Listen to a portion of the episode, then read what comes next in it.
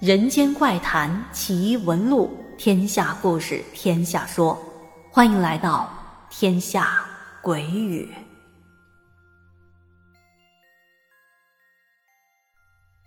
Hello，朋友们，晚上好，欢迎收听今晚的天下鬼语，我是天下。今天这个故事是咱们家的岭南彭于晏小哥哥分享的，投稿的时间我记得很清楚，因为是六一儿童节这一天。彭于晏说：“嘿 嘿彭于晏，他说这是送给我的六一儿童节的礼物。嗯，对，你也知道的啊，咱们家的故事一般都是按照投稿的先来后到的顺序播出的，特殊情况除外哈。所以六一投稿的故事到现在才播出，也算是比较快的了。那像前几天更新的那期在宿舍见到四位女生的这个故事。”那是去年投稿的 啊，好，啥时候播出一切随缘。咱们言归正传，今天这个故事是岭南彭于晏在东莞工作的时候，听他的一位顾客讲的亲身经历。故事的主人公是一位来自四川的小哥哥，当年大概是二十八九岁，身高不是很高，但是人很壮，再搭配他的锅盖头的发型。整个人虎头虎脑的，特别的精神。别看他现在很精神，他对岭南彭于晏说：“当时有一段时间，我这人的身体啊，就好像有点发虚了。说可能跟他以前住的那个房子有关系。”那说起东莞，东莞的制造业很发达，工厂特别的多。由于外来人口的增加，那么租房的需求也很大。在东莞，除了一些小区会外租，还有一些自建的老平房，那也是很受欢迎的。但是这些老平房的布局会比较拥挤，巷子会比较窄，只够一辆汽车出入。不过好在房租便宜，所以这小哥哥就租了一个带着一个小院的一层楼的房子。平时这个小院的空地还可以用来放自己的面包车。这小哥哥因为工作的需要。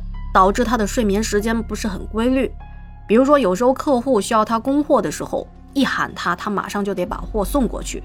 一旦没睡好，在特别忙的时候，就更容易走神了。有一天也是这样，那天是在晚上，天已经很晚了，他刚送完货回到家里，这还没下车，就接到了另外一位客户打来的电话。客户就问他：“哎呀，今天不是说好了要送货过来的吗？”现在都这么晚了，怎么还没送过来呀？他猛然就想起，哎呀，糟糕了，漏了这一单了。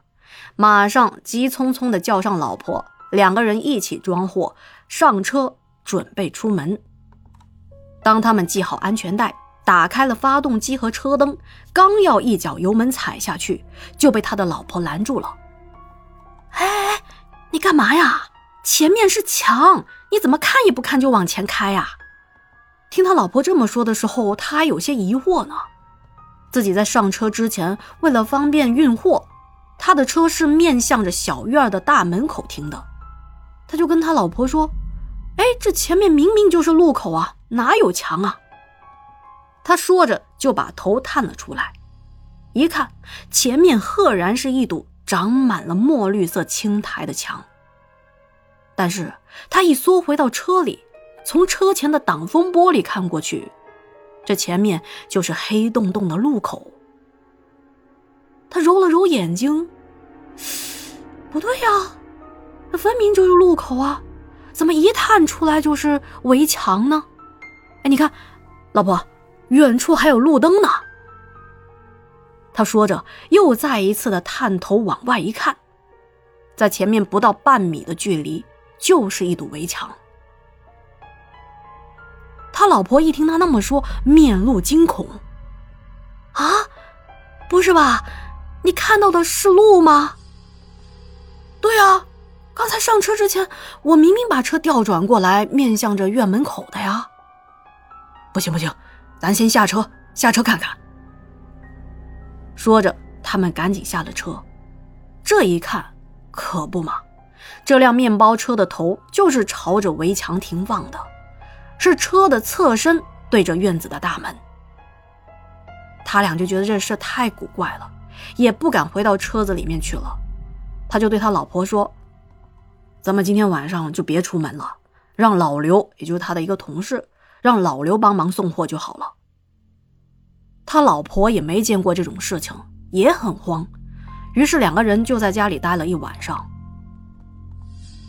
当小哥哥说完这件事儿，他又回忆起另外一些事情。他说：“这说来也奇怪，我和我老婆在佛山的时候特别的恩爱，一年下来，这吵架的次数屈指可数。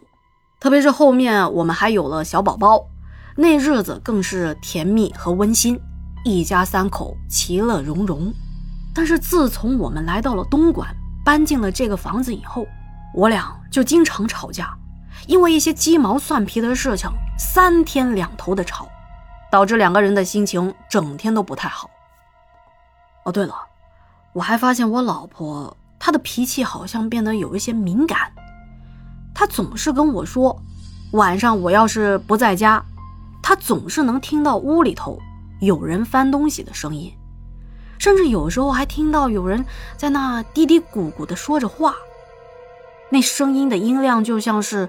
一墙之隔，从隔壁房间传过来一样，只是听不清说的是什么。但是这不可能啊！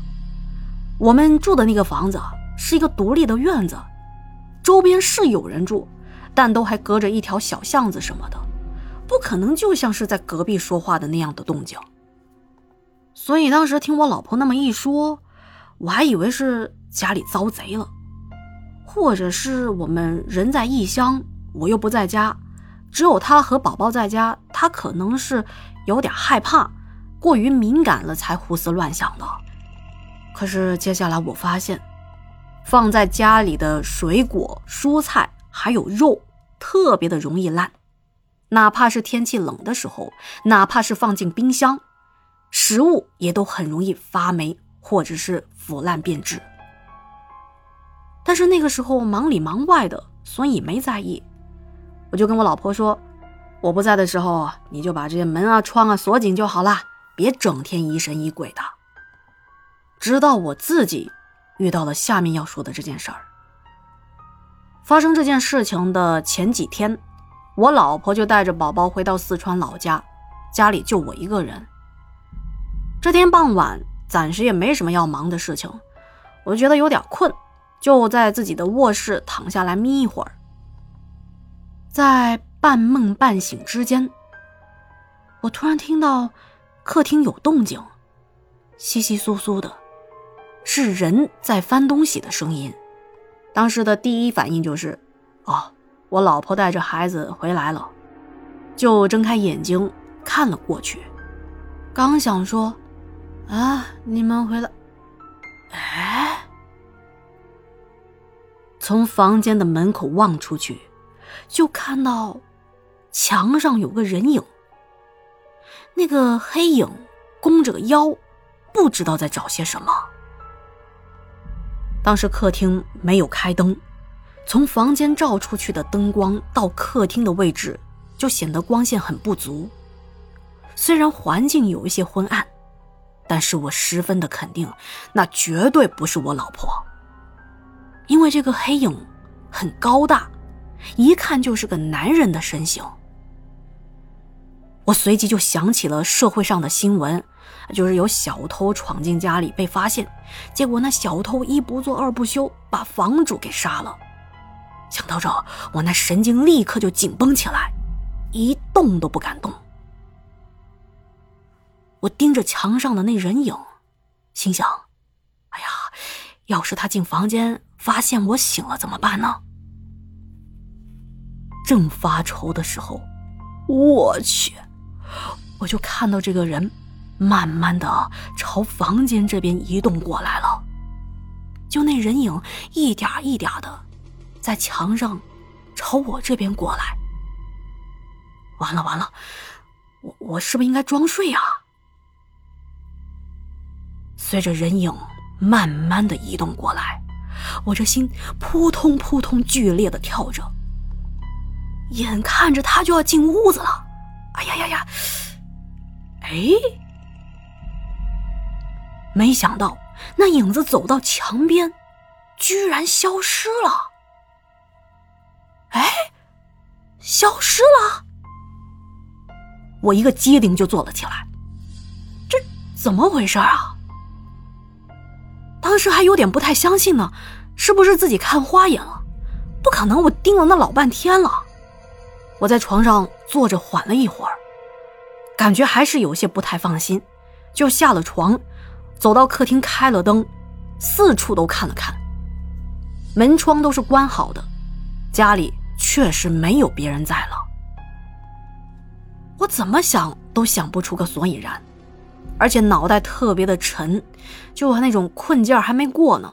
虽然说经历了这一段刺激，可是那会儿这脑袋就没由来的发沉。看了一下时间，大概是晚上的八点多，我就又回到房间睡下了。我醒来之后，结合上次跟媳妇儿在车上遇到的事情，越想越不对劲儿。而且据我所了解的信息，这边这个房租对于周边的人家来说是有点便宜，但不是特别便宜的那种，就是一个月少个一百多块钱、两百块。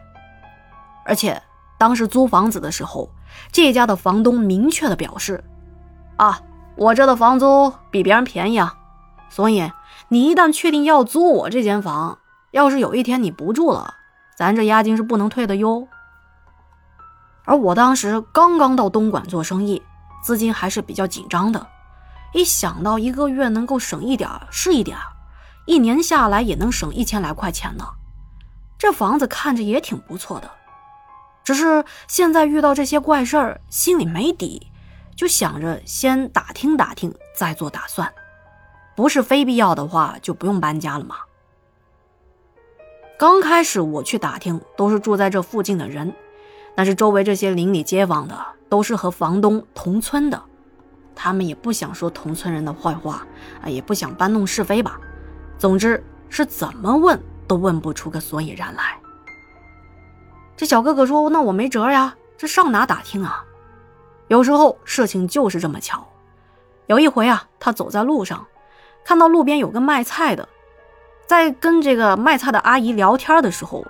装作不经意的提起了他住的那个小院儿，但没说是自己住的，就说：“哎，这房子看着挺不错的，不知道在这住行不行啊？”那阿姨一听啊，也是一个热心的人吧，她说：“哎呀，你可不能租这间房啊！我跟你说，这房子是凶宅，最开始的时候这地方是块坟地，房东的父亲为了钱不听劝，非把楼盖在上面。”搞得后来家里是妻离子散的，传到他儿子这一代也是不安宁。据说房东的第一任妻子因为房东搞外遇，吊死在家里了。从此以后，这房东就不敢自己住在这了。我听说这房子已经租出去了呀！哎呀，你说谁家胆子这么大呀？居然住在这样的房子里？他一听，可不就我住在这吗？也是吓得不行，赶紧打电话给妻子，叫他收拾东西，连押金都不要了，直接快速的搬走了。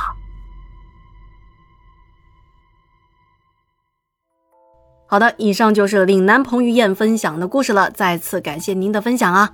讲完故事，要是觉得天下故事讲的还不错，不要忘记点赞、留言、转发和订阅。另外，收听完免费故事，要是觉得故事不过瘾，还想听，那么一定要邀请您加入天下的洗米团了。里面有很多精品付费节目，时长更长，制作也是更加的好的。再次感谢各位对天下的大力支持，咱们下期再见啦，晚安。